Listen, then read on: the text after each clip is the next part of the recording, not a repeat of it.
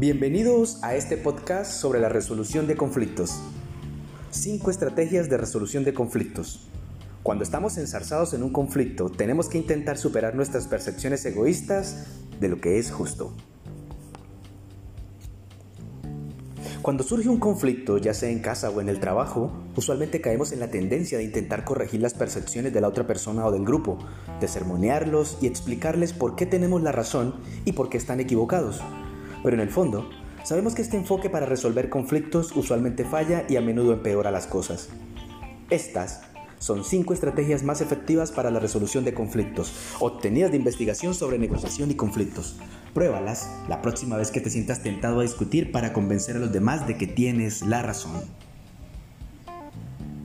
Primera, reconoce que todos tenemos percepciones viciadas sobre lo justo. Ambas partes de un conflicto suelen pensar que tienen la razón y que la otra parte está equivocada, porque no pueden ver las cosas más desde una perspectiva que no sea la suya. Nuestra noción de lo que sería una resolución justa para un conflicto está viciada por el egoísmo. Esa tendencia a no poder ver fácilmente la situación desde el punto de vista de la otra persona. 2. Evita que las tensiones se agraven con amenazas y provocaciones. Cuando sentimos que nos ignoran o que nos están pasando por encima, solemos intentar llamar la atención de la otra parte con amenazas, tales como decir que llevaremos una disputa al tribunal o que trataremos de arruinar la reputación de la otra parte. Hay un lugar y un momento para los litigios, pero es un error recurrir a amenazas y a otras maniobras para llamar la atención, como hacer ofertas de tómalo o déjalo.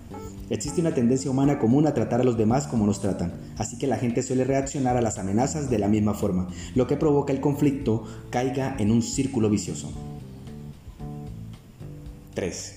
Supera esa mentalidad de nosotros contra ellos. En las relaciones grupales se desarrollan la lealtad y los lazos fuertes, pero también puedes promoverse la desconfianza y la hostilidad hacia los miembros de otros grupos. En consecuencia, los grupos en conflicto suelen tener una comprensión incorrecta de las posturas de los otros y suelen considerar que dichas posturas son más radicales de lo que realmente son. Ya sea que estés lidiando con un conflicto en un grupo o por tu cuenta, puedes superar la tendencia a satanizar a la otra persona buscando un objetivo o una identidad en común. Inicia tus esfuerzos para manejar el conflicto destacando el objetivo en común de llegar a un acuerdo justo y sostenible. 4. Busca los problemas ocultos bajo la superficie. Aparentemente las disputas más profundas suelen ser por dinero, disputas laborales por los salarios de los empleados o conflictos familiares por los bienes, por ejemplo.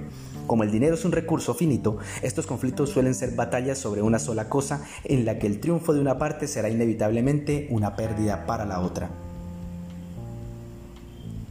Quinto, separa los temas sagrados de los que no lo son en realidad. El manejo de conflictos puede ser particularmente difícil cuando se trata de valores esenciales que son sagrados o no negociables para las partes, tales como los lazos familiares, las creencias religiosas, las posturas políticas y el código moral personal. Tomemos por ejemplo a dos hermanos que no se ponen de acuerdo en vender la granja de los padres fallecidos. Uno de ellos insiste en que debe seguir siendo parte del patrimonio familiar y el otro argumenta que sus padres habían querido venderla. Solemos caer en el error de no negociar cuando entran en juego los principios y los valores sagrados.